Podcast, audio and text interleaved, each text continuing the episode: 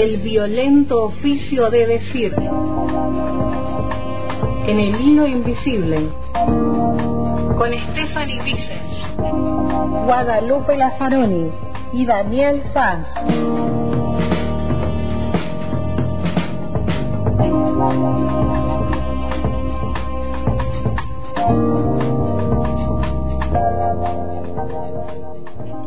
Y hoy en el violento oficio de decir eh, tenemos aquí la compañía a través de la línea telefónica de Guadalupe de Lazaroni.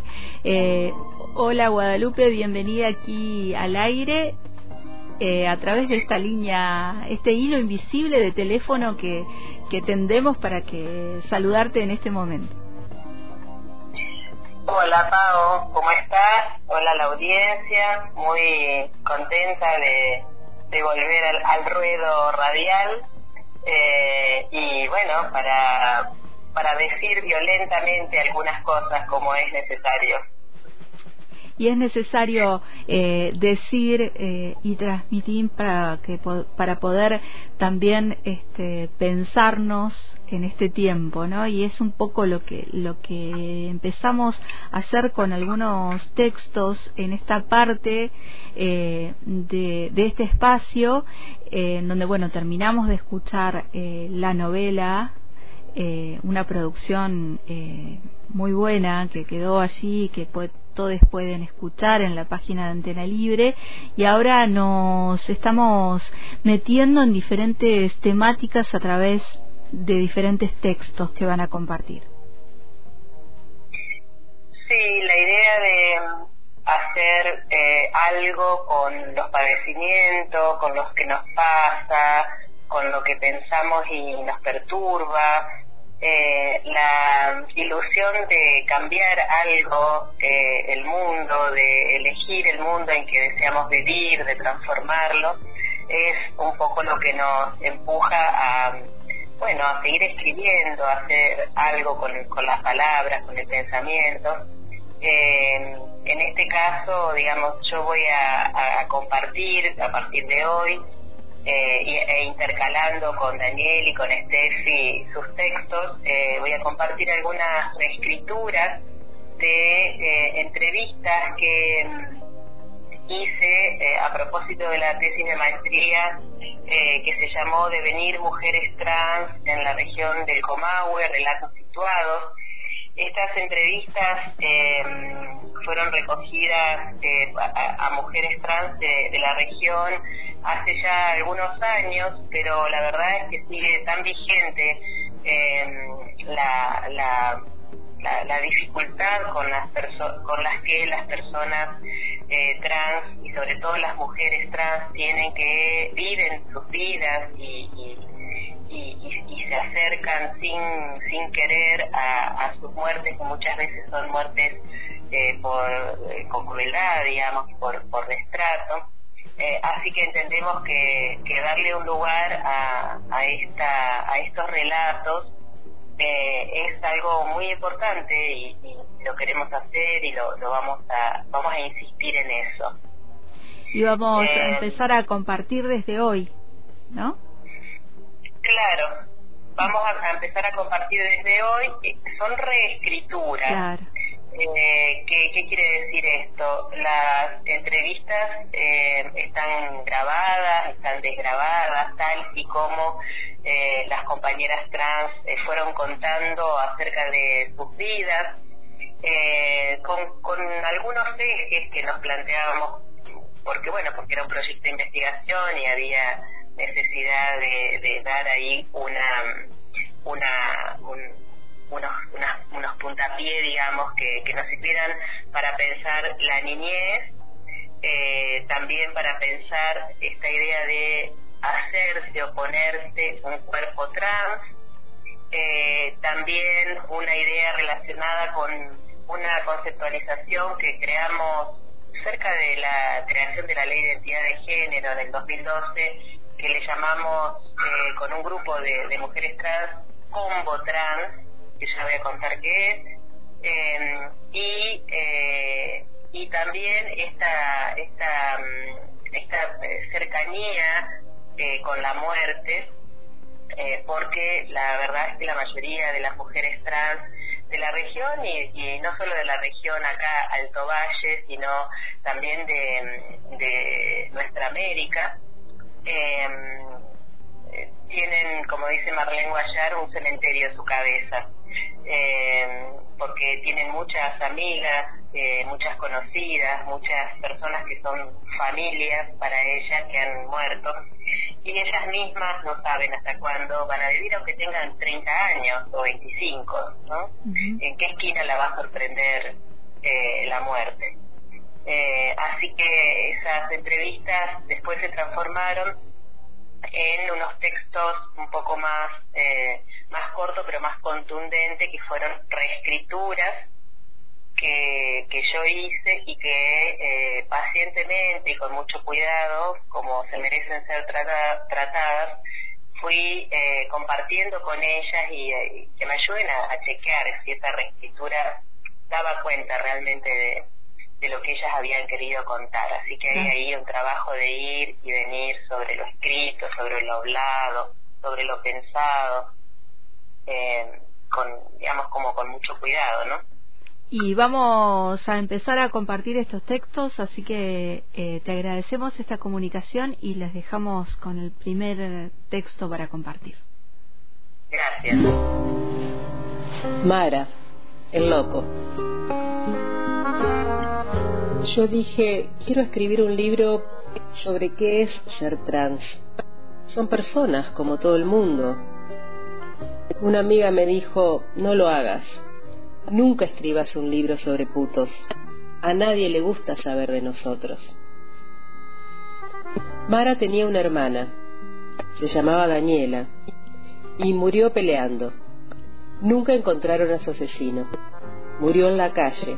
Fue un crimen de odio, según hizo entrever la policía al describir el estado en que la encontraron. Daniela tenía 33 años cuando la mataron era una mujer trans muy señorita. La prostitución fue una consecuencia, recuerda Mara. Mara hoy tiene 44 años. Su hermana tendría 45. Ambas nacieron en Cutralcó en una familia muy humilde. Compartieron la casa con ocho hermanes más, una mamá y un padrastro. Ese hombre era muy malo, muy malo, heavy. Por eso mi infancia fue un horror, muy jodida. Mi hermana se manifestaba, yo ocultaba, siempre juntas, ella adelante y yo atrás. Tenían libertad absoluta, dice Mara, para bien y para mal. Las arreglaban y las mandaban a pedir. Eran muy pobres y así ayudaban a la familia refiere que la diferencia se empieza a sentir en las cosas que te prohíben, que lo que haces es algo inocente, pero ella recuerda muy retraída, yo no jugaba, no participaba, no molestaba, no, nada, siempre me alejaba. Por eso la llamaban a la mamá en la escuela. Ella casi que no estaba ahí. Con Alberto era diferente.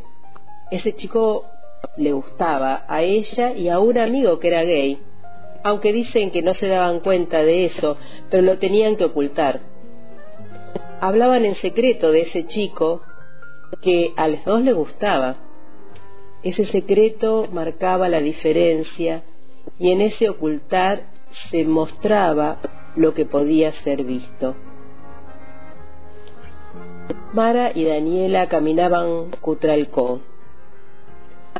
Mara oculta, Daniela visible. Saberse trans no las puso en el mismo lugar, no las hizo hacer una vida en consonancia. Mara y Daniela cruzaban un puente para ir a su casa. Con los gritos de puto, trolo, maricón, llegaron las piedras. Mara dice que no entendía qué pasaba, aunque sabía. No la detuvieron las piedras. Daniela no corría, Mara sentía miedo de que la golpearan. Daniela, valentía. Tenían alrededor de ocho años y les gustaba usar aros. Daniela lo manifestaba, Mara lo ocultaba. En ese deambular pidiendo por la calle para subsistir, a Daniela nunca le faltaban los aros, excepto ese día que la policía se los arrancó, porque aún cuando le, vociferaron que se los sacara, ella se resistía. Mara la acompañaba en silencio. Los aros se los ponía de noche al resguardo de la mirada de otros. Mi hermana era fuerte de pequeña. Dice que se arreglaba la ropa raída para que fuera más femenina, que todo lo transformaba para mostrar lo que ella estaba haciendo. Yo siempre oculta, retraída, ensimismada. Dice Mara que para ser trans es que hay que ponerse muy fuerte, es muy profundo, que algunas personas dicen que te haces trans. Yo creo que se es. Yo no considero que nadie me haya hecho. Yo era. Ser trans es algo muy profundo que se es. Porque si vos sabías que por algo que vas a hacer te van a golpear, no lo haces. Pero si vos tenés que pasar esa pasada, aunque sepas que te vas a caer, lo haces. Tenés que pasar al otro lado. Uno de pequeño sabe, no que sos trans o gay, sino que sos diferente. Ser diferente a Mara le costó su infancia. A Daniela le costó la vida. Desde temprano la niña reza para que su día no sea tan largo y con la luz de madrugada hace limpieza de sus encargos. Cierra los ojos a no mirarse, en el espejo se va notando, su trabajo la está acabando, es que su santo está en descanso, todos los días, todas las horas, en esa espuma de sus tristezas, y así carne, sudor y fuerzas, todo su empeño, todos sus sueños, se van quedando en sus recuerdos, en la memoria de sus anhelos.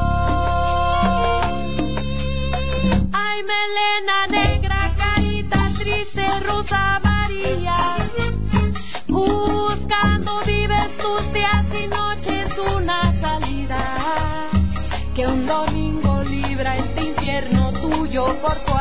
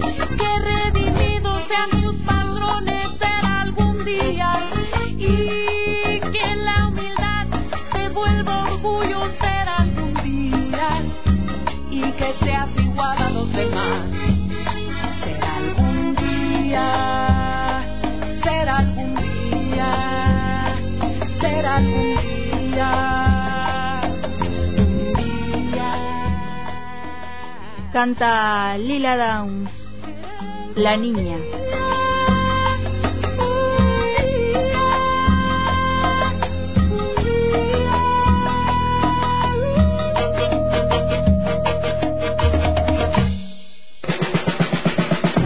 El violento oficio de decir, en el hilo invisible, con Stephanie Vicens, Guadalupe Lazaroni y Daniel Paz.